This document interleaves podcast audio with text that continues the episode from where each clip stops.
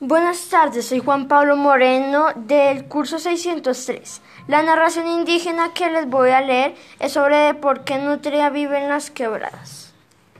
En tiempos remotos, Nutria vivía igual que los animales del monte. Tenía por casa una cueva y se le pasaba buscando comida por los ríos. Pescaba cebas, guabinas, camarones y sardinas y los llevaba a su mujer y sus hijos allá donde vivía. Una vez en su casa no había nada para comer, así que al amanecer todavía en ayunas, se fue por las quebradas a rebuscar comida.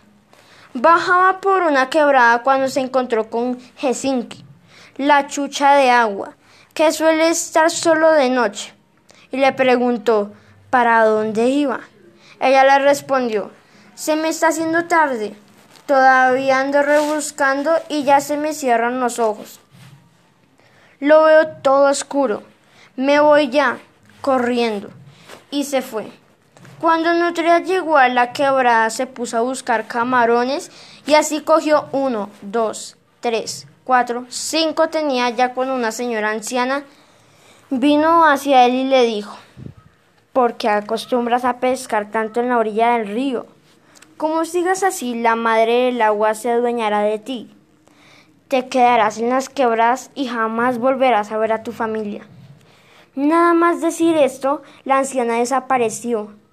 A Nutria le dio mucho miedo y se fue corriendo a su casa. Tan rápido corrió que llegó todo desmayado donde su familia. Su mujer se preguntaba por qué estaba así pues él no podía ni hablar. Por la tarde se fue recuperando poco a poco, pero al anochecer la madre de agua llegó a su casa y se los llevó a él y a toda su familia. A las quebradas. Allí, allí se quedó Nutria para siempre. Desde entonces va por las quebradas llevando mensajes. Por eso cuando uno la ve sabe que algo va a pasar. Sí, se cuenta que por eso es que vive en las quebradas.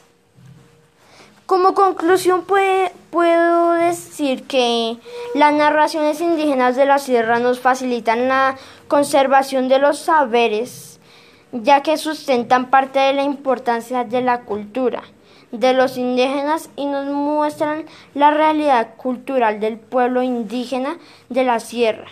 Esta narración nos enseña que no debemos abusar de la naturaleza, ya que si cazamos, talamos o pescamos, solo una especie solo una especie, el equilibrio ecológico se ve afectada y los únicos perjudicados vamos a ser nosotros.